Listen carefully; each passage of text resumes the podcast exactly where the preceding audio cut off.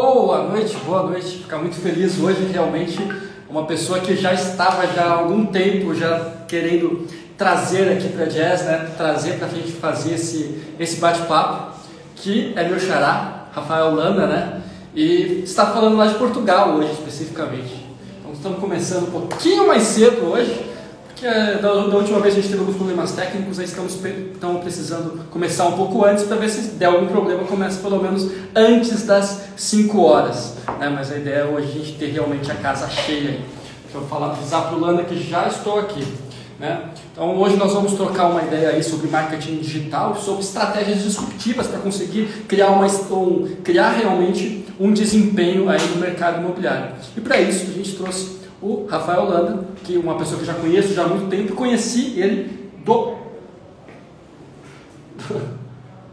conheci ele dos palcos, né? Então, uh, deixa eu falar, estou falando com ele por WhatsApp aqui conheci ele já de cima dos palcos, né? então ele já era palestrante na época do Viva Real, e eu estava no Conecta Imóvel, já conheci ele, e aí ele me apresentou inclusive a Raquel Trevisan, que também palestrou lá e que também esteve presente aqui já nos, nas nossas lives, né?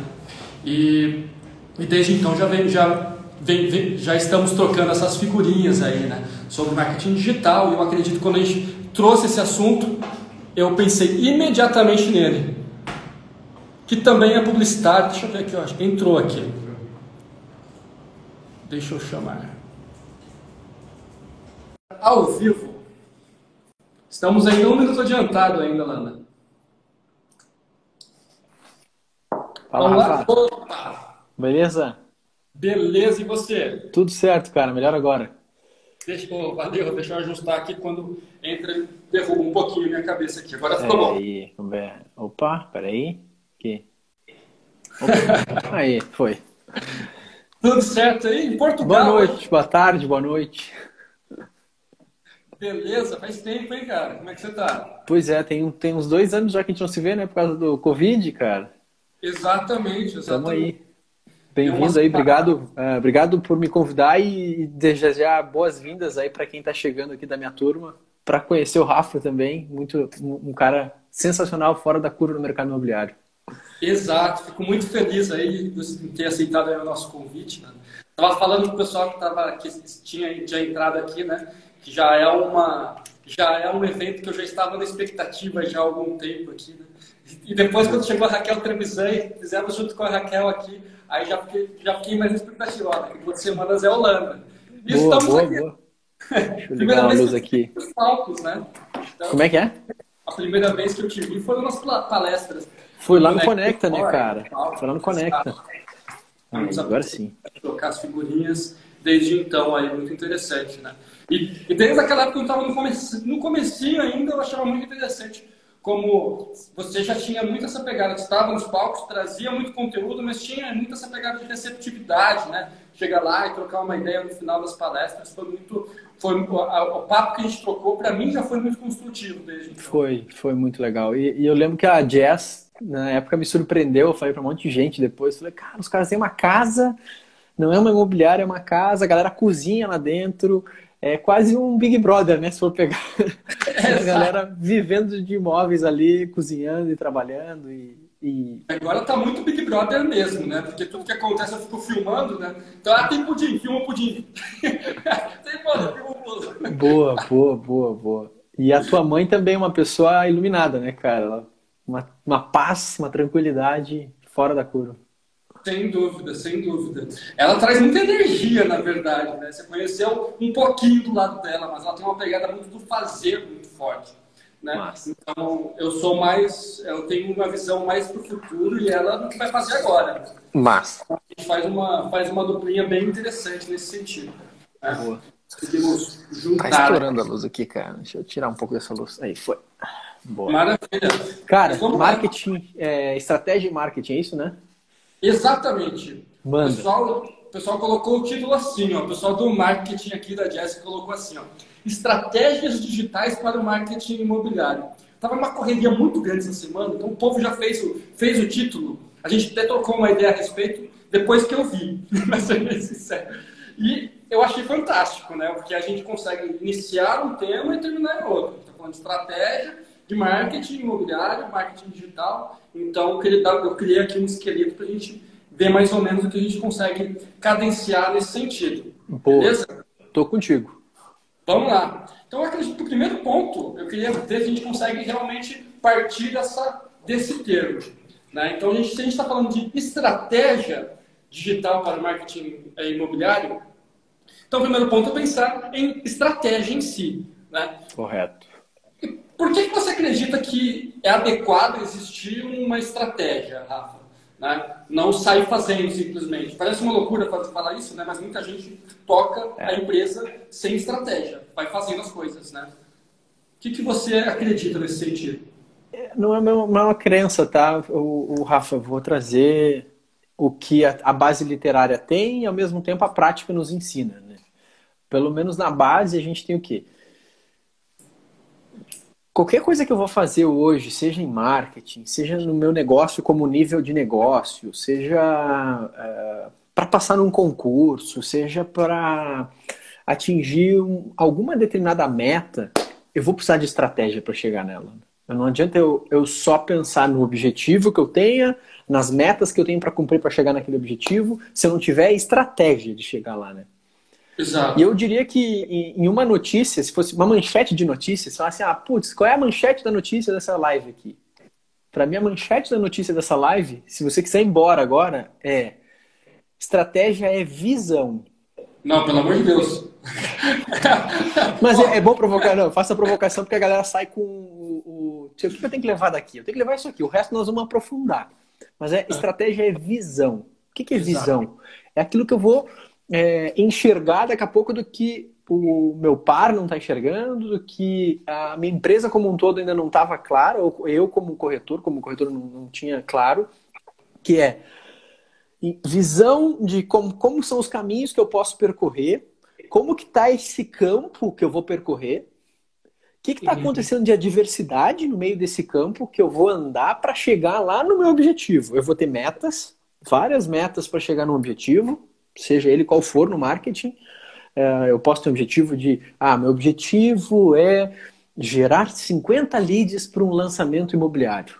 Toda, uhum. toda, toda a galera vem com objetivos de lead, lead, lead. Tá, então tá. Se meu objetivo é 50 leads para mercado é, para um, um lançamento imobiliário, eu vou precisar então de metas para chegar nesse objetivo. Ah, meta 1 um é fazer com que além uma, uma landing page esteja no ar. A meta 2, não sei o quê. Vai ter várias metas. Mas isso aí tudo, o Rafa, é, já no campo do marketing, que a gente vai tratar daqui a pouco, no momento que a gente já sabe o que é a estratégia que a gente vai adotar. O passo que a gente dá para trás aqui em marketing digital, e aí olhando para negócio, é qual que vai ser a minha estratégia para esses 50, é, para a venda desse lançamento que eu vou ter pela frente? Porque eu quero gerar 50 leads, que é o meu objetivo, porque eu tenho que vender. Mas peraí, que estratégia que eu vou adotar para vender essa parada? Exato. E aí Exato. é uma pergunta que começa antes de sair fazendo marketing digital, antes de sair fazendo a parada. É tu falar assim, como é que tá o cenário? O que, que tem no cenário ali na minha frente? Como é que tá o campo? Como é que tá a diversidade? Como é que tá a, a, a intempérie? Ele tem tá rolando alguma coisa ruim? Tem um macro, alguma coisa macro influenciando esse campo que eu vou trabalhar aqui? Pensando uhum. talvez até é, em estratégia que o pessoal fala de guerra lá e tal, que se usa para fazer um determinado movimento. Eu vou ter um movimento que eu vou fazer. Qual vai ser essa estratégia? Aí eu vou fazer uma estratégia de ataque, eu vou fazer uma estratégia de, de defesa para chegar naquele objetivo, eu vou fazer uma estratégia de, de, é, de aliança com outras frentes para chegar naquele objetivo. Que tipo de estratégia que eu vou ter? Exato. Até falando questão de, de guerra, né, eu acredito que é uma, uma leitura fundamental dentro da administração. A arte tá guerra falar muito, Sun Tzu né, vai falar muito a respeito da questão de estratégia. Que basicamente nada mais é do que saber onde você está, onde você quer chegar e como você vai fazer para fazer isso. É simples. Né? Definir estratégia é coisa, é, em uma simples frase, é simples. Simples frase, é, exatamente. Estou procurando um livro aqui, vai falando. Defender, né? É, o, Sun Tzu ele comenta muito sobre uh, explorar os pontos fortes, né? E evitar os pontos, evitar os pontos fortes dos seus inimigos e explorar os pontos fracos.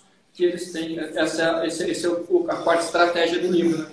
É, é, eu acho que é bem isso mesmo, quando você tem a sua estratégia, e aí nesse, nesse percurso você começa a conseguir explorar os detalhes do terreno e do seu inimigo para que você consiga chegar no ponto que você gostaria de chegar.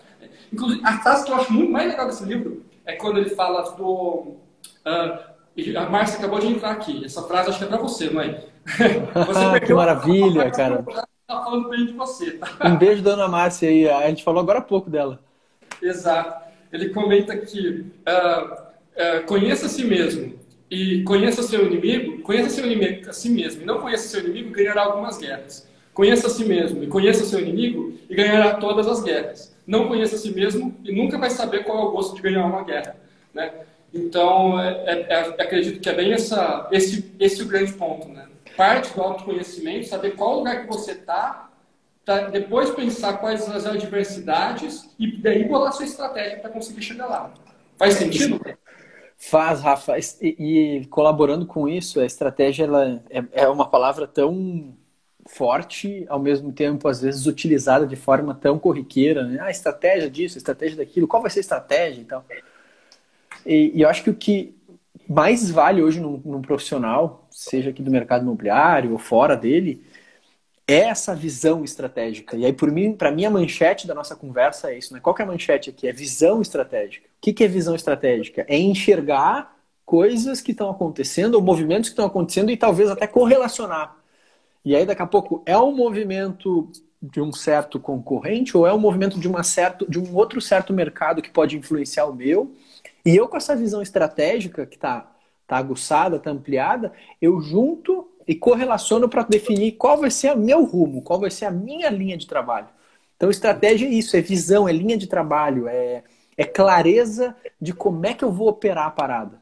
E aí, a partir disso, que tu vai para a parte de marketing, necessariamente, e distribuição de marketing, pre, e produto, e, e como é que vai ser a, a, o fluxo de pagamento da parada, e como é que vai ser a publicidade, que daí a gente vai entrar daqui Exato. a pouquinho nesses quatro elementos de marketing. Mas estratégia é visão. Para mim é isso.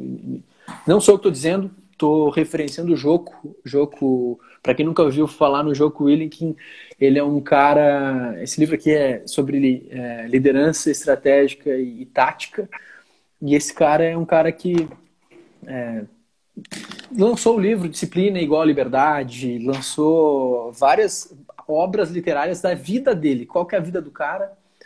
O cara é um, um dos caras, é, ex-tenente da CIA, nos Estados Unidos, é, um dos grupos de, talvez, militares mais respeitados do mundo.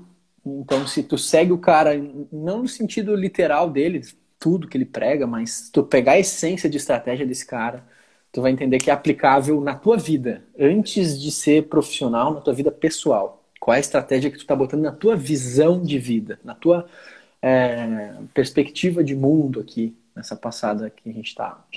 Sem dúvida, excelente. Já anotei aqui para ler esse livro aí também. Vale a pena, cara. É, ele é uma capa preta e não tem nada. Ele é assim, ó. Aí tu tem que abrir, é meio estranho, mas. E aí tu vai abrir e tu vai encontrar. É... Liderança estratégica e tática. Para mim, um dos melhores livros sobre o assunto. Super top. Bem interessante. E, e vamos lá, e você uh, elevou já o assunto, né? já deu um pequeno teaser da próxima etapa. E eu acredito que, quando a gente fala de marketing imobiliário, as pessoas uh, descartam o conteúdo do que é marketing e retomam como se fosse marketing fosse publicidade, sabe? E você que é publicitário, assim como eu, de formação, né? Sabe como existe uma desvirtuação muito grande desse Extrema que as pessoas pensam que marketing é publicidade. Existe uma diferença bizarra entre as duas coisas. Rafa, a gente precisa falar o óbvio aqui. Publicidade não é marketing. Exatamente. Exatamente. Publicidade é parte do marketing. Publicidade não é marketing. Marketing não é publicidade. Exatamente. Então, Deu. a gente, a gente se costa muito quando a gente vê um vídeo até de uma galera renomada, renomada confundindo as duas coisas, assim, é. né? E isso leva a erros muito evidentes, né? Que as pessoas começam, muitas vezes, começam um curso de marketing digital já falando de tráfego. Exato. Ou se achar que marketing digital é Instagram. Não é, gente. Exato. Pelo amor de Deus. Instagram é uma, uma ferramenta de comunicação dentro do marketing. Instagram é uma ferramenta de comunicação do marketing. Exato. E é muito curioso que as pessoas sabem os quatro P's de marketing. Né? As, isso é um conhecimento meio que geral das, das pessoas que entendem um pouquinho de administração, entendem um pouquinho de marketing, mas ainda assim continuam confundindo marketing com publicidade. Então, vamos entrar nesse tema, já, já pegamos aqui estratégia, vamos entrar aqui nessa diferenciação de marketing e publicidade e vou querer que você estenda um pouquinho sobre, uh, sobre essa diferença aí, Rafa. Cara, eu vou pegar o mercado imobiliário como exemplo, tá? Uhum. O que é um terreno, Rafa? Terreno, é um terreno? É um, imóvel. um terreno na terra. Um terreno na terra. Um espaço que existe uh, a, a, com, um, um, quando a gente fala de terreno, no nosso caso, é um espaço que existe com matrícula própria pronto, que pode ser vendido. Né? Exato. É, é um terreno, é um espaço com matrícula própria que pode ser vendido. O princípio do marketing no imobiliário é o terreno. É o terreno. Tá aqui, ó. Entrou agora. Tá, entrou uma pessoal da minha turma também, é, que eu preciso dar um alô aqui, o Gabriel, que é construtor uh, Rodrigo Flores, uma galera que boa, que legal que tá todo mundo se juntando aqui às audiências. Terreno. É, quando a gente olha para um terreno na terra ali que é, está matriculado, que pode ser comercializado, que vai ser colocado alguma coisa em cima dele e alguma coisa pode acontecer em cima dele, ele em si é o primeiro P de produto. Exatamente. Ponto. Terreno é o P de produto e é marketing. O nome disso é marketing. As pessoas acham que uma incorporadora ou o, pequenos construtores, o que eles estão fazendo é só negócio. Não, eles estão entrando, na, pegando essa área do marketing e trabalhando o seu marketing, que é pensar que produto. Então você está me falando que quando eu vou captar um imóvel, eu já estou iniciando uma estratégia de marketing? Com toda a certeza. Inclusive a forma como tu vai captar esse imóvel que está em cima do terreno. Exatamente. Então é muito curioso isso. Né? Então, isso a gente tem que conseguir desconstruir um pouco da cabeça das pessoas. Inclusive, você escolher qual é o terreno que você vai cadastrar no seu sistema, né, diz respeito ao foco. Né? E isso, isso tem que ser antecedido, antecedido por uma persona né, para quem você vai vender. Que é parte da estratégia. Que é parte da estratégia que falamos lá no começo. E aí, beleza, definimos o produto. E aí?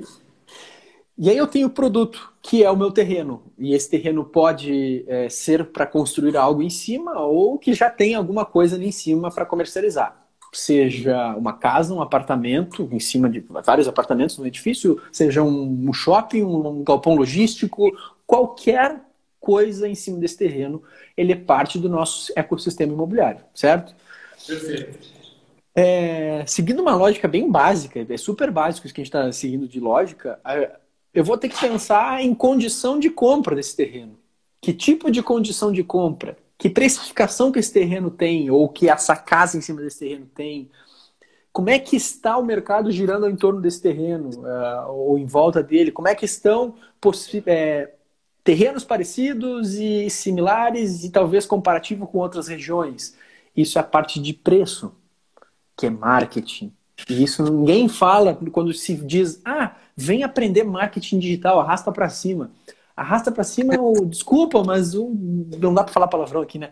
Vai se ralar, velho. Marketing digital não é Instagram. Marketing, então, marketing digital é... que a avaliação de imóveis, a definição de qual é o preço que eu vou realizar a venda é marketing? Com toda certeza, Rafa. Só que curiosidade, cara.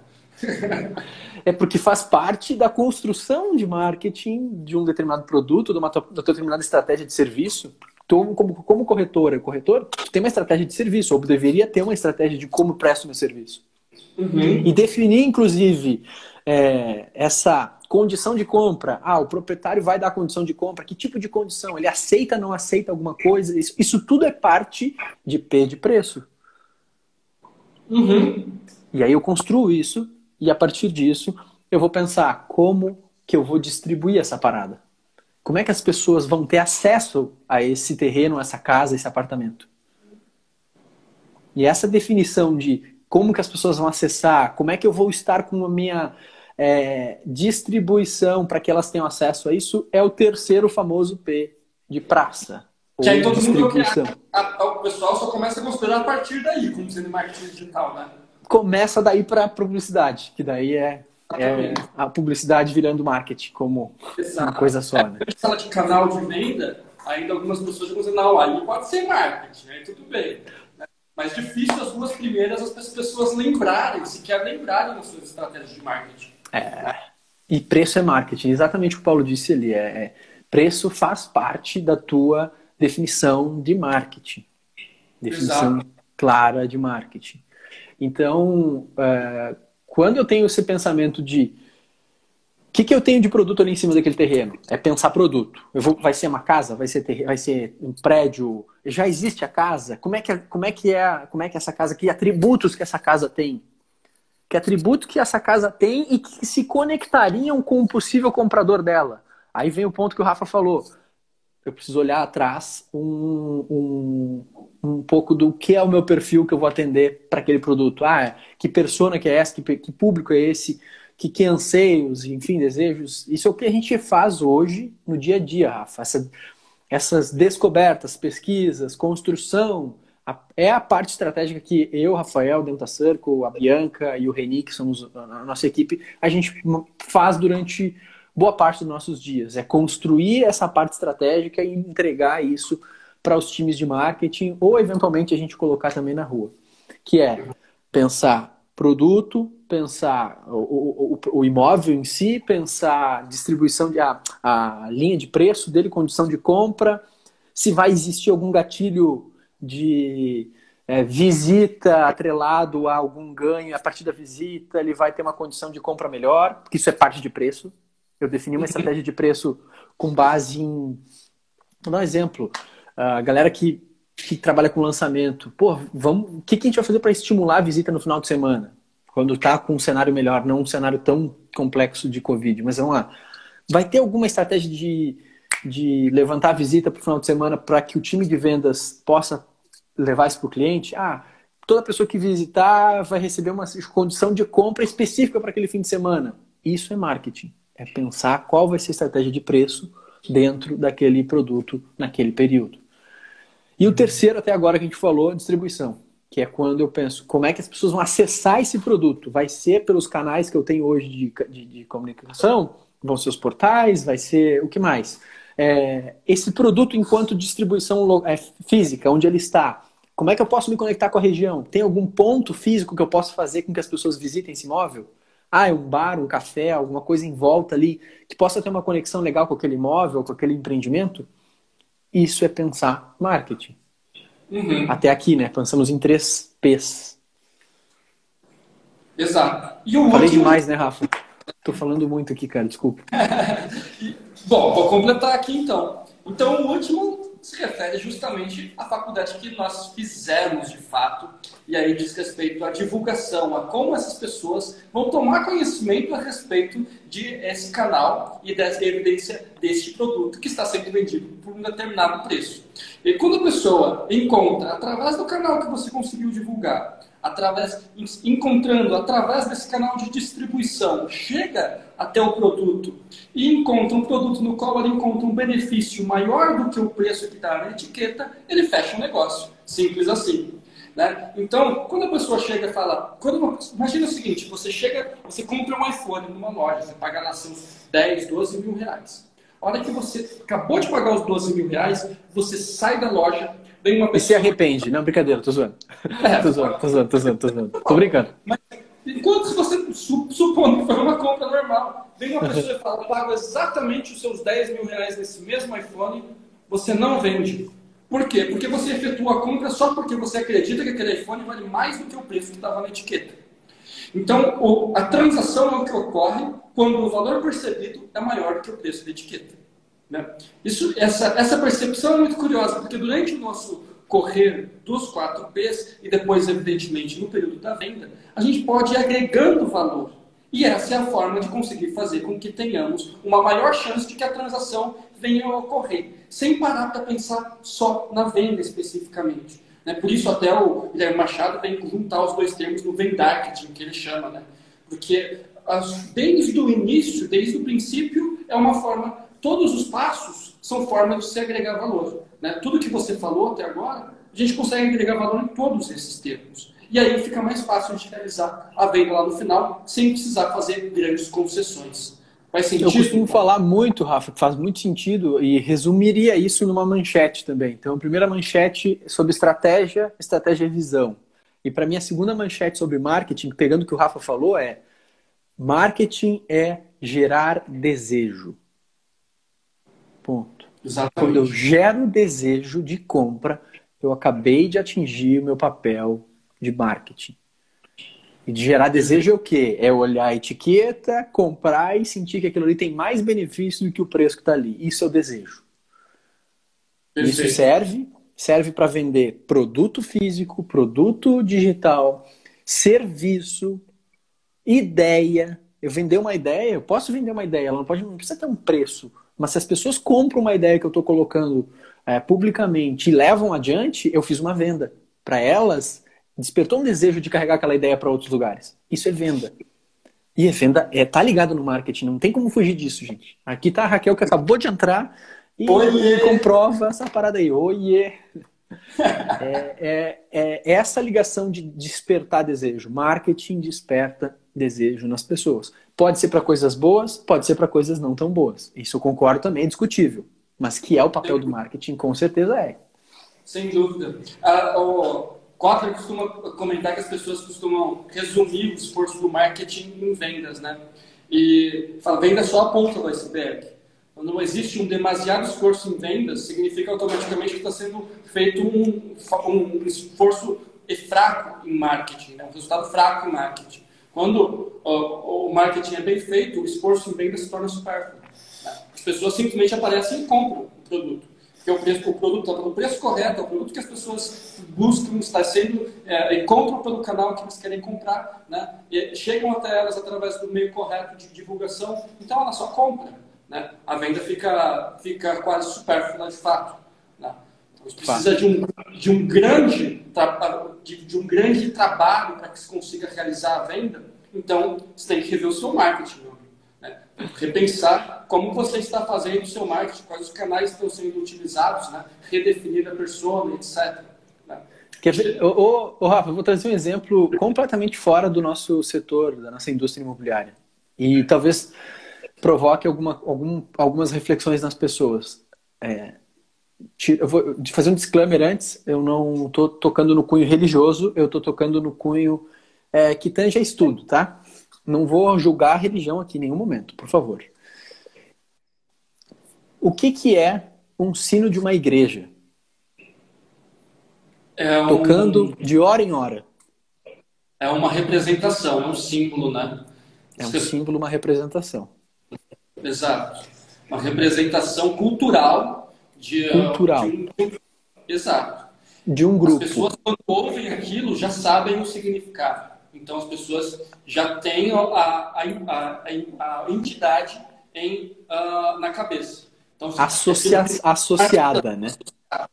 Pessoa lembra e que, e que é uma âncora. O Gabriel, Gabriel é, manja demais de, de, programação. Eu não, eu não entendo de programação linguística, mas os termos eu lembro. Então ele falou: é uma âncora, é uma âncora que aciona dentro da pessoa lembranças, conecta com, com, com coisas que é, para alguns vai ter sentido, né? Vai ter significado, como tu disse, vai ter, vai ser parte daquele grupo. O que, que eu quero chegar com isso, Rafa? Normalmente, de hora em hora, toca o sino da igreja de quase todas as cidades no mundo. Uhum. Normalmente, não estou dizendo que todas as igrejas fazem isso. É para lembrar e para gerar e continuar inconscientemente gerando aquele desejo e lembrar é, para as pessoas que são ligadas a esse signo, essa significa, esse significado, a igreja está aqui. A gente está aqui. Não esquece de Deus. Não esquece desse símbolo que é Deus dentro dessa igreja. Exato. Desculpa falar. Me desculpem, perdoem quem é católico. e Enfim, não, eu não estou julgando esse, esse ato. Eu só vou dizer uma coisa. Isso é uma das coisas mais bem feitas se olhada pelo aspecto de marketing. Uhum. Porque eu tô o tempo inteiro na lembrança das pessoas, com um símbolo muito forte. Claro, a gente poderia entrar numa, num viés histórico aqui, poderia entrar em outros aspectos. Não é esse o papo. O papo é é um símbolo de uma marca de algo que representa algo para alguém. A igreja. Não, pra, não é para todo mundo? Não, não é para todo mundo. Assim como qualquer negócio no mundo não é para todo mundo. Coca-Cola não é para todo mundo, McDonald's não é para todo mundo, nenhuma marca é para todo mundo. Uhum. Mas vai existir o teu público, que como disse o Rafael, vai ter vai criar significado, vai ter familiaridade, vai despertar uh, gatilhos, âncoras inconscientes e vai fazer com que eu esteja ali. Então, quer dizer, quando a gente olha por esse aspecto, Rafa, é, aí a gente entra no quarto P de comunicação, de marketing, de promoção, de promover aquilo tudo que a gente construiu no primeiro, segundo, terceiro P. Exato. Até lembro um pouquinho, né? De, lembra, não sei se você lembra da época da faculdade da, do triângulo semiótico, referência é. a significado, Ogden Richards. Muito. Mas aqui não dá pra gente estender o papo sobre isso daí, fica muito Tá, não, senão nós vamos pirar a cabeça da galera. É bom demais. Mas é, aí cai certinho a questão da igreja, né? Não só a questão da, do que a gente fala do, do sino, mas também o, o crucifixo, né? As, ao, os pontos de vendas muito bem, muito bem selecionados, né? Então você, você vai ter igrejas dentro de pontos centrais da cidade, muitas vezes as cidades crescem em volta dessa igreja, né? Então, como marketing é uma é uma representação muito bem muito bem sucedida, né? Então, o, o cristianismo ele conseguiu, ele teve uma forma de expansão que, do ponto de vista de, uh, de Kotler, segue todas as regrinhas. Né? Todas. Então, assim, é, o melhor exemplo do mundo talvez seja a Igreja Católica. Exato. Olha a distribuição que é a Igreja Católica. Tu pode ir na cidade, no, desculpa, mas no fim da Bororoca vai ter uma igreja lá com um sino tocando e as pessoas associando aquela representação. Exato, sem dúvida. Sem dúvida. Rafa, vou adiantar já uma parte do tema que a gente vai associar um pouquinho mais para frente, mas já temos uma pergunta aqui. Se você tiver mais perguntas, manda aí que a gente vai respondendo. O Jonathan está recolhendo aqui para mim, ele está jogando aqui na tela, fica mais fácil, porque eu não costumo ficar muito tempo dentro aqui, mas ali eu dei. Boé, já teve pergunta sobre vídeo ali, teve pergunta é, essa, do... Essa mesmo. Então, Adriano? Perguntou sobre... Inclusive, Landa, é, eu já vi muito uh, conteúdo seu falando justamente sobre vídeos, né? E na época que a gente estava em dúvida sobre criação de vídeos, já há muitos anos, foi, a, foi o período que eu vi palestras suas e você foi um dos influenciadores que me levou a tomar a decisão. E hoje nós temos um canal muito grande, você tem segmento imobiliário aqui no estado de São Paulo, né? chegando aos 30 mil uh, seguidores. Aí. Que legal, que legal, e, que legal. O Adriano está perguntando: o que vocês acham de corretores que gravam vídeos? Né? Eu imagino que assim, ele está perguntando sobre a eficiência de se gravar é. vídeo. Ele perguntou, Rafael, o que você acha que o corretor que grava vídeo alcança? Exatamente. Então vamos lá. Eu, eu acho que eu, eu, me sinto um pouco mais capacitado para responder essa daí hoje. Depois de alguns anos, tomei a liderança aí nesse quesito. vamos lá é, pelo menos no quesito filmar casas, né, especificamente. A gente, a gente começa com um pouco de dificuldade inicialmente, porque a geração de conteúdo no começo você demora a sentir o resultado. Então, se você está buscando alguma coisa para gerar resultado a curto prazo, não é essa a estratégia.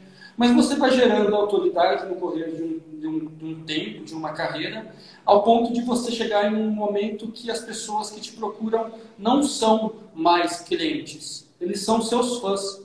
E quando isso acontece, você não tem como você perder o negócio. Os negócios param de ser negócios, eles passam a ser pessoas de fato. Né? E aí a gente começa a evidenciar que se esclarece muito no, uh, no Kotler uh, Marketing 4.0, de tratar as pessoas não como clientes, mas como, como pessoas. Essas pessoas te seguem, chegam na sua imobiliária e falam: Rafa, eu sou seu fã, quero comprar uma casa. E ele não vai comprar com uma outra pessoa jamais no mundo, porque ele não é fã da outra imobiliária. Entendeu? Então, quando isso daí começa a acontecer, é um momento de churn, no qual você, você começa a colher os resultados daquilo que você plantou. Isso não vai acontecer provavelmente nos primeiros seis meses, provavelmente não no primeiro ano. No segundo ano, isso já começa a acontecer e aí o resultado começa, você começa a ter uma escalabilidade nesse processo. Aí começa a compensar bastante cada vez mais. Acho que faz sentido também isso daí, Rafa? Faz Você muito sentido. mais conteúdo de uma forma geral, né? Você, de uma forma mais, mais generalizada, mais dentro do marketing digital. A gente faz muito de casa. Exato. É, faço parte de alguns projetos e um deles eu tenho muito orgulho de falar sempre. Eu já comentei lá no Conecta, aqui também. É, acho que o Matheus ainda está por aqui, não sei se ele está por aqui, mas um projeto que a gente. É, Adriano, né? Adriano. Adriano, é, sim. É, o que, que eu acho que o que o reitor alcança? Duas coisas que o Rafa disse aqui agora: familiaridade e autoridade. Familiaridade, porque à medida que tu tem consistência e consistência não, constância em aparecer, em aparecer visualmente com conteúdo para uma outra pessoa que seja um potencial comprador teu no futuro, que seja uma pessoa para se relacionar contigo e, e, e, eventualmente fazer negócio contigo no futuro, com o tempo, com essa constância que tu, tu cria, tu constrói uma que a gente chama de familiaridade. Assim como é com as pessoas que tu conhece na tua família, porque tu tem a familiaridade de conhecer elas, tu lembra delas, tu tem o visual delas, tu já tem um adjetivo ou outro que tu referencia essas pessoas. Ah, o, o meu tio, ele é super ligado nos 220, é um adjetivo, é um cara que tá sempre se movimentando. Ah, o fulano não sei o quê, o Beltrano não sei o quê. O Rafa da Jazz é um cara super moderno e tá sempre conectado com vídeo. É um, é um adjetivo que na minha cabeça eu criei porque eu acompanho o Rafa e, e volta e meia eu vejo algum conteúdo dele. Quer dizer, ele está criando familiaridade na minha cabeça. Para mim, o Rafa é familiar, apesar de eu ter visto ele uma vez, duas vezes pessoalmente, né? Acho que foi dois conectas. Assim. Exatamente, duas vezes. E duas vezes que a gente se viu muito rápido, mas a familiaridade que eu criei com o Rafa é porque ele aparece constantemente nas minhas relações digitais. E o segundo fator é a autoridade. Ele, com o tempo, e eu estou falando não pelo Rafa, mas por vários outros aqui, é, que com o tempo essa familiaridade também vai causar uma certa autoridade de, de determinado assunto.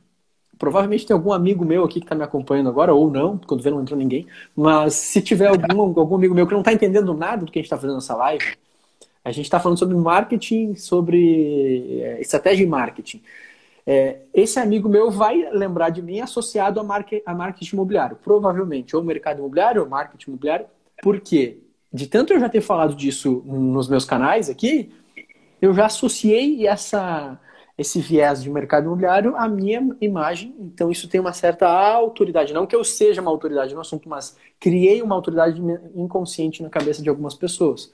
Eu não estou aqui dizendo que é, estou dizendo que pode ser construído isso. É isso que a gente alcança quando começa a fazer vídeo. Vai dar dinheiro no primeiro dia, no segundo dia? Não. Como disse bem o Rafa. No, no, na segunda semana? Não também. Mas tu vai destravar, vai começar a criar constância. E depois que tu cria constância, é só botar mais consistência nesse conteúdo aí, que é o terceiro pilar. E aí, meu amigo, é, é nego pedindo assim, pô, eu quero fazer negócio contigo, cara. Eu preciso fazer negócio contigo, eu gosto do teu trabalho, uma hora a gente vai fazer negócio junto. É tipo eu e o Rafa, uma hora a gente vai fazer negócio junto. A gente já se olhou uma vez, quase foi, não foi. Daqui a pouco vai rolar alguma coisa.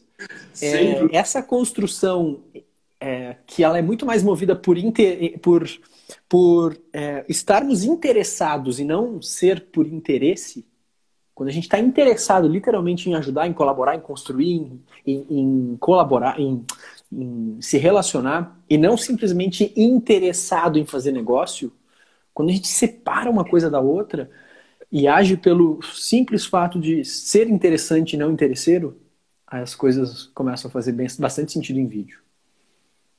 Sem dúvida. Acredito que, nossa, agora a resposta ficou super completa. A gente, a gente se Juntamos as duas. Juntamos. Estou maravilhoso, eu estou muito feliz aqui com a resposta que a gente deu. Não sei se é bom dois Rafas publicitários, mas que a gente está tentando, a gente está, né, Rafa? Exatamente, exatamente. É, é, difícil encontrar, na verdade, conversas que se complementam de fato, né? Geralmente as pessoas acabam é, entrando numa, numa briga de egos constantemente, né? Então a gente consegue, de fato, se complementar de uma forma bem bacana aí. Deixa eu ver aqui. Tem mais Vamos aqui, ver. cara. A pessoa perguntou assim: qual o limite, Gabriel Colares? Gabriel é meu primo, cara. Ele é construtor, constrói aí Colares Empreendimentos. Colares, exato. Qual o limite entre estar presente na vida dos clientes e um corretor chato? Muito, muito boa pergunta. É, quer, quer falar, Rafa? Quer que eu fale? Posso começar. E aí tu, e aí tu segue aí no, no segundo tempo. Eu faço o primeiro tempo, tu faz o segundo tempo. Pode ser? Fechou, fechou. Limite, Gabriel. Cara, é uma pergunta que é, pode ser respondida com várias, vários vieses. Eu vou tentar não ser subjetivo, vou tentar ser bem objetivo. O limite, normalmente, é, é construir. O bom senso, o limite, o chato, isso tudo são subjetividades. É difícil tangibilizar chatice, bom senso e qualquer outra que defina. Eu parto sempre do pressuposto que quando a gente recebe permissão, fica mais interessante a relação.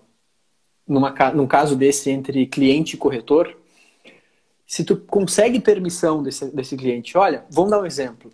Seu José, é, já comecei a te atender aqui, eu não quero incomodar o senhor. É, não quero ficar, não quero ser um incômodo para o senhor. Quais, é, eu posso, posso lhe enviar um conteúdo por semana aqui pelo WhatsApp? O senhor permite eu fazer esse envio? Uhum. Eu peço permissão para ele. Se ele me dá sinal verde, tenho dois ganhos. Um é aquele inconsciente lá da PNL e tal, que tu ativou mais um sim no cara, não sei o quê. Beleza.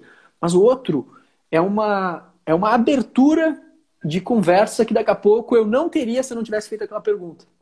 Então eu parto sempre do pressuposto, Rafa, que fazer pergunta ruim às vezes é melhor do que não perguntar, saca? Uhum. Pode não ser a melhor pergunta do mundo, mas uma pergunta feita é melhor do que aquela que não foi feita. Então, Exato. essa quebra, esse, essa permissão que eu ganho da pessoa pode tornar a relação menos chata, menos, menos incomodativa e invasiva, que eu acho que é o que acontece muitas vezes no, no mercado, né? O que, que tu falaria para o Gabriel aí, cara, e para tudo? Eu, eu diria o seguinte, erra. Erra com vontade. Na, na capoeira, a gente, aprendi, a gente aprendia muito. Eu faço muitos anos de capoeira, né? Uma, é uma coisa que eu tenho uma, uma paixão minha, é, não, não muito revelada ao mundo. Mas a gente, aprende, a gente aprendia que você só aprende a, a, plantar bananeira quando você cai de costas. Né? Antes disso, você não aprende a plantar bananeira. Né? Então, assim, em algum momento você vai ter que errar, você vai criar um ou outro hater, vai ter gente que não vai gostar de você, e aí você vai aprendendo a encontrar o seu limite. Mas toma cuidado para não, não se ater muito a, ah, não, não, não quero muito incomodar e, e acabar não produzindo tudo que você poderia produzir. Né? Então, quando alguma, alguma vez você recebeu o feedback de que você ultrapassou a linha, aí você começa a parar para pensar um pouco sobre isso. Né? Em geral, as pessoas tendem ou a ultrapassar muito ou ficar muito aquém dessa linha. Mas aí eu vou te provocar, Rafa.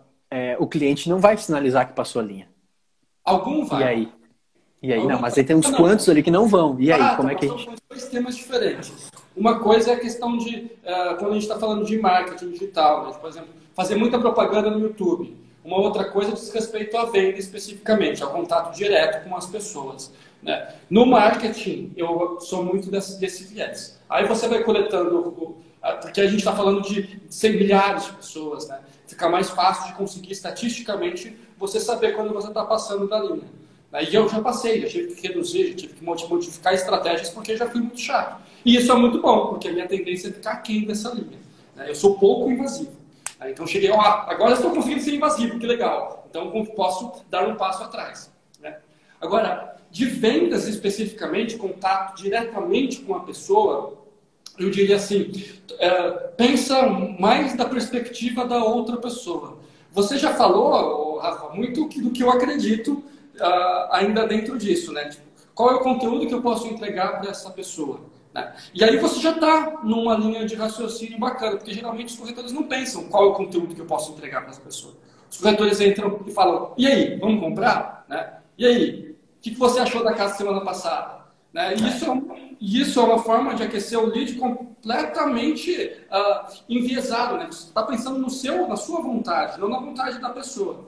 Então, quando você para já para entregar um conteúdo, né, tipo, ah, peguei um conteúdo que diz respeito, a pessoa está querendo comprar financiado, e eu mando um conteúdo para ele nesta semana que diz respeito às taxas que caíram no, no banco X, de financiamento aqui no Brasil e isso vai, vai aumentar o potencial de compra dele, eu estou entregando algo que, a partir do ponto de vista dele, e não do que vai me trazer, uh, vai me trazer benefício. Então, estou sendo interessante antes de ser interesseiro. E aí, quando você consegue fazer isso, passa é, persona a persona, fica fantástico. Aí você consegue ser mais interessante que interesseiro. Eu iria mais nesse sentido. Algumas vezes você vai errar, cara. Algumas vezes você vai passar. E isso faz parte do processo, com todas as forças.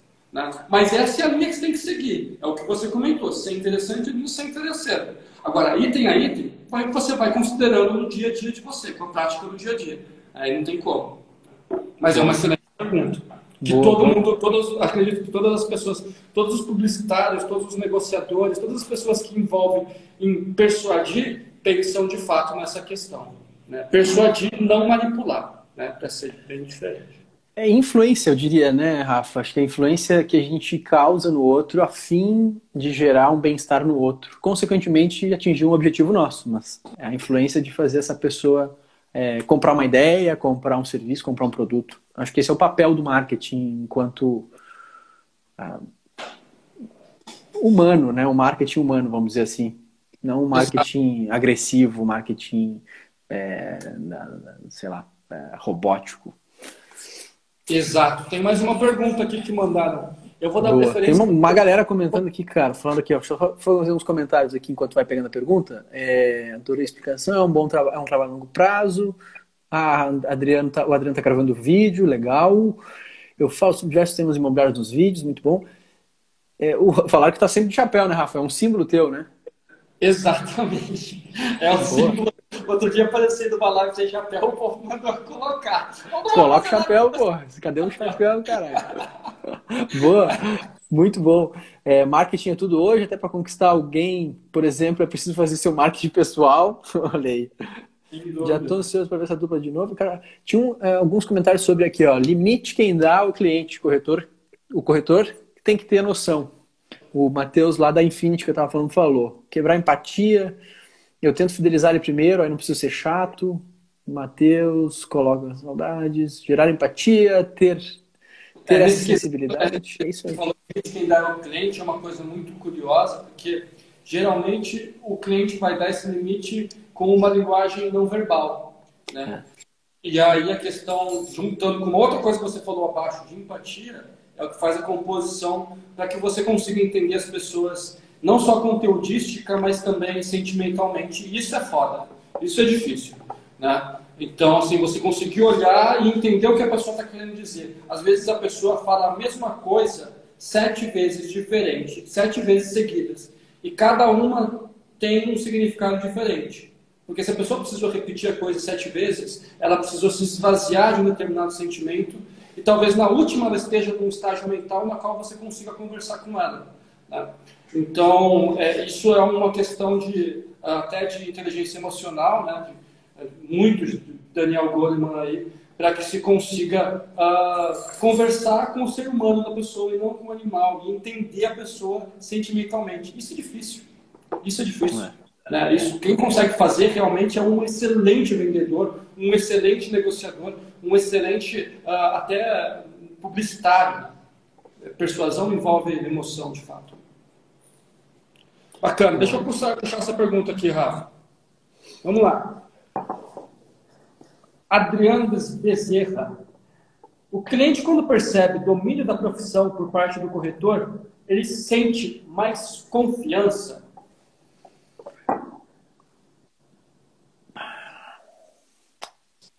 Bom, você fez o primeiro tempo na outra, eu vou fazer o primeiro tempo. Mete o primeiro tempo aí, porque o, o domínio ele é, ele é um pouco relativo, mas vai lá. Perfeito. É, eu acredito que ah, evidente, né? A pessoa quando é, um, um, dos pontos é conseguir demonstrar domínio acerca de diversos assuntos, mas assim a pessoa tem que sentir a, ali, ele tem que buscar isso. acredito que seja meio que quase jabá do marketing, né? todo mundo sabe isso quando vai começar a estudar marketing, a gente tem a primeira aula sobre isso. Se vende uma solução e não um produto, né? Então, pessoa que, tá, que compra um batom, o batom compra estar bonito. Quando a gente fala de, uh, quando a gente compra de, fala de uh, marketing imobiliário especificamente, quando a gente direciona essa, esse mesmo conteúdo para marketing imobiliário, isso se torna relativamente mais complexo, porque o, a gama de conhecimentos necessários para demonstrar um domínio é muito maior, né, é muito grande. Né? Eu fiz um vídeo há pouco tempo falando sobre isso. Né? A gente tem que ser uh, especialista em arquitetura, em direito notarial, em engenharia Pô, civil. Em mudança. Precisaria de, de 10 faculdades para a gente conseguir ter domínio completo sobre tudo que é necessário para a gente conseguir desempenhar nessa nossa carreira. Então, para que se, é, a gente tem que ver como domínio não só o que o corretor oferece, mas o, o, dentro do suporte que esse corretor tem, o que ele consegue dar, de, consegue demonstrar de fato de domínio de é, apresentar um serviço, um produto completo e atender a dor desse cliente, a solução de fato. Quando o cliente encontra a solução, ele, aí sim ele sente a segurança. Aí ele consegue entregar aquela dor ao seu atendimento, à sua responsabilidade. Isso é muito difícil fazer sozinho.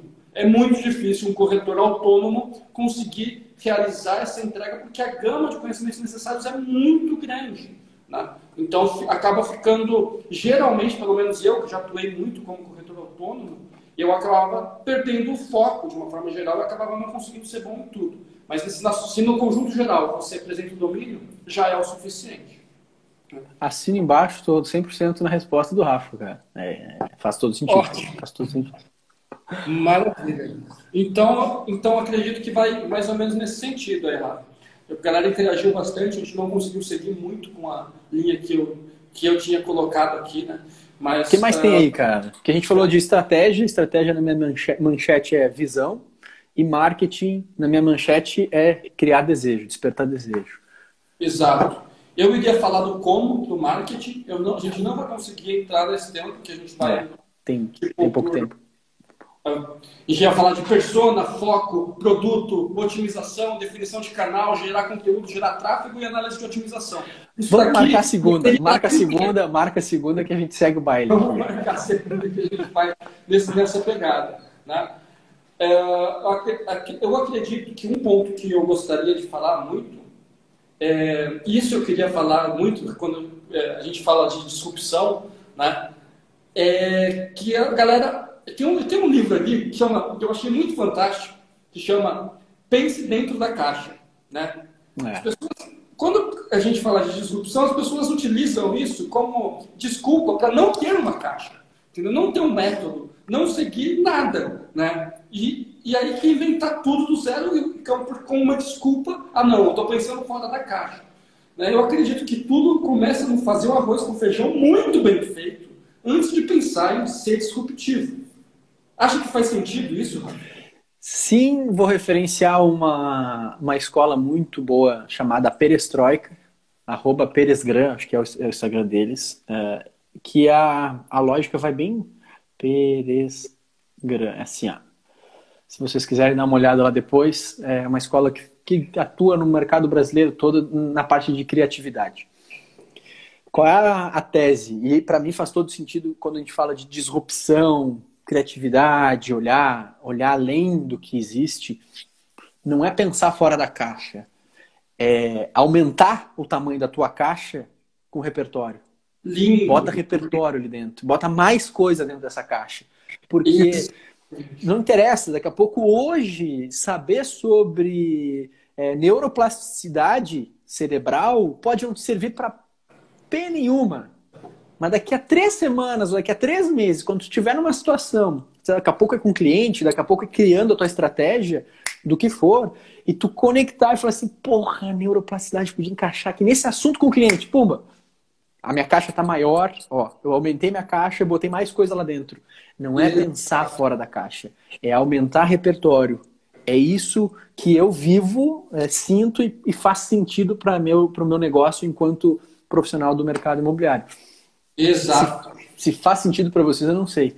Mas quando a gente aumenta esse repertório, é, não é uma questão de eu pensar fora dessa caixa, é eu pensar a correlação de coisas que eu tenho dentro da minha caixa para a disrupção. A disrupção pode estar aí, em eu misturar. E aí, vamos, vamos lá.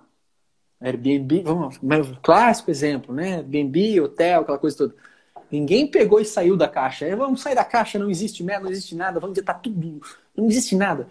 Não, cara. Os caras pegaram uma coisa que existia, que é a necessidade por alugar um espaço bacana e ficar uma experiência legal, com tecnologia. Na mesma caixa. Só juntaram essas coisas que estavam separadas. Exato. Exato. Não, é, em algum momento vai ser reproduzir alguma coisa em um outro contexto. Né? A gente fala na, na jazz, pô, pô, é muito disruptivo. Eu tô falando, a gente, eles têm distribuição de lucros da empresa. Cara, definitivamente não sou a primeira empresa a pensar em distribuição de lucros, eu só trouxe isso para o mercado imobiliário. Né? ah, eles trabalham em duplos, tem especialização por região. Poxa, todo o sistema americano de, de tiras lá dos policiais que a gente vê na TV já funciona desse jeito. Bom, você já conhece essa metodologia. Né? Então tem um monte de coisa que eu trouxe de outra área para o mercado imobiliário e dá certo, né? mas disruptivo. Né? Eu apliquei alguma coisa que já existe e já dá certo em outra área. Boa. Aqui, né? O, vou citar dois autores rapidamente que influenciaram muito a minha forma de pensar. Murilo Gun chama, essa, chama esse. Combinatividade. exatamente, ele chama, ele chama de cinto de utilidades, exato. E ele fala que é tipo do Batman, assim, né? Você pode, aí que você vai receber uma coisa de utilidade, pode utilizar a hora que você quiser, né? As palestras dele são super engraçadas, ele é um humorista. É, é. Ele, troca, ele troca criatividade por combinatividade, né? Porque é combinar as coisas, é tu juntar umas paradas, né? Exato. E vou citar também Márcia Caroche, minha mãe, querida, que sempre, sempre falou desde pequeno da caixinha de ferramentas e que eu deveria acrescentar cada vez mais coisas a essa caixinha de ferramentas. Né? E aí, conforme eu vou trazendo novos aprendizados, eu não sei quando eu vou utilizar exatamente, mas eu vou utilizar em algum momento da vida. Ela tem que ficar lá, aquele, aquele martelinho diferente, alguma hora vai ser utilizado. Né? Muito bom, muito bom. Oh, vou responder para Adriano aqui. Adriano, já vou ver teus conteúdos aí, cara. Ele tá super empolgadaço aqui, ele tá produzindo conteúdo. Não, não, não, não, não vi ainda. É, tá, deve estar tá no Instagram, esse Instagram aqui, né? Tá ali, Adriano Bezerra 85RJ. Vamos tudo no Adriano lá depois ver o conteúdo dele. Bora, bora. Vamos lá. Bom, Madaloso tá aqui, cara. Fala, Madaloso. Estamos acabando aqui, cara. No finaleiro. Maravilha. A gente tem aí mais. O quê? Mais cinco minutos? Vou pegar mais uma pergunta aqui. Vou puxar Manda mais bala. uma pergunta aqui para a gente poder finalizar. A vida é marketing, gente. Não esqueçam disso. Tudo a gente tem que pensar nessa ótica como aí. Seria a corretagem uma profissão de estudo permanente? Quer começar? Comecei a outra? Sim, não a vida só a corretagem, mas a vida, né, gente? Acho que é. Entrou o cara certo, inclusive, que é o Lucas Madaloso, que fala muito sobre lifelong learning, aprender sempre, sempre, sempre, sempre, sempre, sempre, sempre, sempre, sempre. Não tem a hipótese, na minha visão, é uma visão muito humilde aqui, de você viver hoje no mundo sem colocar nas suas tarefas diárias 15, 20, 30 minutos de estudo. Exato. Não tem. Não tem. Se não tiver na tua tarefa diária, diária. Sabe escovar o dente? Tu deixa de escovar os dentes todos os dias? Exato. Tu gasta cinco minutos entre, vamos lá, três lavagens de dente, quatro escovadas de dente num, num dia. São cinco minutos mais ou menos do teu tempo daquele dia. É a mesma coisa para estudo. Se tu não escovar os teus dentes, que é estudar 15, 10, 20, 30 minutos por dia, relacionado ao teu mercado, a tua história, a tua parada aí, ou qualquer outra parada que vai aumentar tua caixa, vai suplementar tua caixa de ferramenta, velho, tu tá fora do jogo em pouquíssimo tempo. Só isso que tem como, pre... como consciência de vida hoje. Não sei se faz sentido para ti, Rafa. Totalmente, cara. O Leandro Carnal fala que esforço é igual banho. Não adianta você me falar que você se esforçou pelos últimos 10 anos se você não se esforçou essa semana, fede. É verdade. Então, não interessa os teus 10 é, banhos, é teus muito... banhos. Né? Se você se esforçou pelos últimos 10 anos, você não fez mais do que o necessário. Né? E isso não é novo. Você ah, não, ah, dos dias de hoje. Não, vamos citar então, vou, Leandro Carnal está vivo ainda. Vou pegar, não, não quero matar o Leandro Carnal, espero que continue vivo. Mas vamos trazer isso daí para 260 a.C., Heráclito de Éfeso. Nós estamos falando de um cara de antes de Cristo. O cara me fala o seguinte: uh, o homem nunca toma banho duas vezes no mesmo rio. Primeiro, porque da segunda vez o, as águas já são outras. Segundo, porque tão pouco é o homem, né? Então, o homem, da segunda vez que ele toma banho no rio, ele já é uma outra pessoa. Né? Então, não existe o conceito de, uh, de estabilidade. Que legal, cara. Que a gente está sempre em modificação. O mundo se modifica, assim como as águas do rio, e a gente também. A ideia de estar parado é, na verdade, estar andando para trás. Né? É, é, um momento que você, o momento que o, o, a, o, período no qual você não evoluiu foi o período no qual você deu passos para trás. Né? Então, porque o mundo, se o mundo inteiro andou e você não andou, você não está parado, você andou para trás. Né? Então, isso não é da corretagem, isso é de qualquer área. Né? E aí você vai ter aquelas pessoas que estão há 20 anos numa mesma função, fazendo a mesma coisa, ganhando, tendo a mesma remuneração, e eu diria que estão até sendo muito bem remunerados se não evoluíram, porque deveriam ter regredido, porque se o mundo evoluiu. E assim, mas o Rafa, eu não, eu não julgo essa, essa escolha, tá? Porque também é uma escolha da pessoa. Se ela tá feliz, tá bem, tá tranquila, tá bem ali, tá tudo certo. Sim. O ponto é aquele, aquela pessoa que tá parada num ponto morto. Exato. e que reclama que tá parada num ponto morto. Essa pessoa, ela, ela precisa tomar um, um, um, um talvez um chá de se liga aí, porque vai precisar se mexer. Vai precisar botar na tarefa.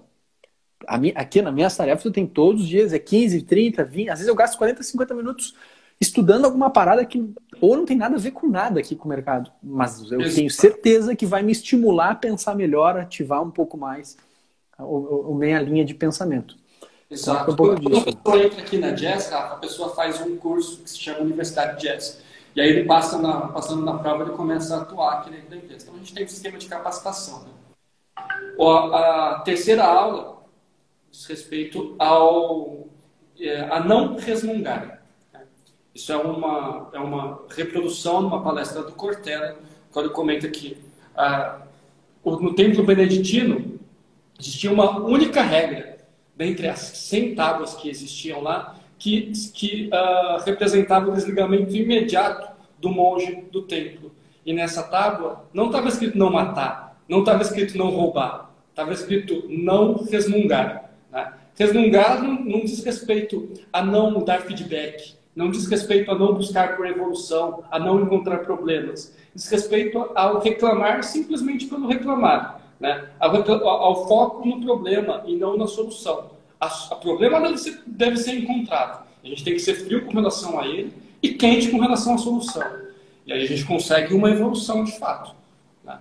Eu acredito que isso é muito forma como. Uma, um dos pontos que a gente tem como base aqui na Jazz não resmungar, não ter esse pessimismo pelo pessimismo.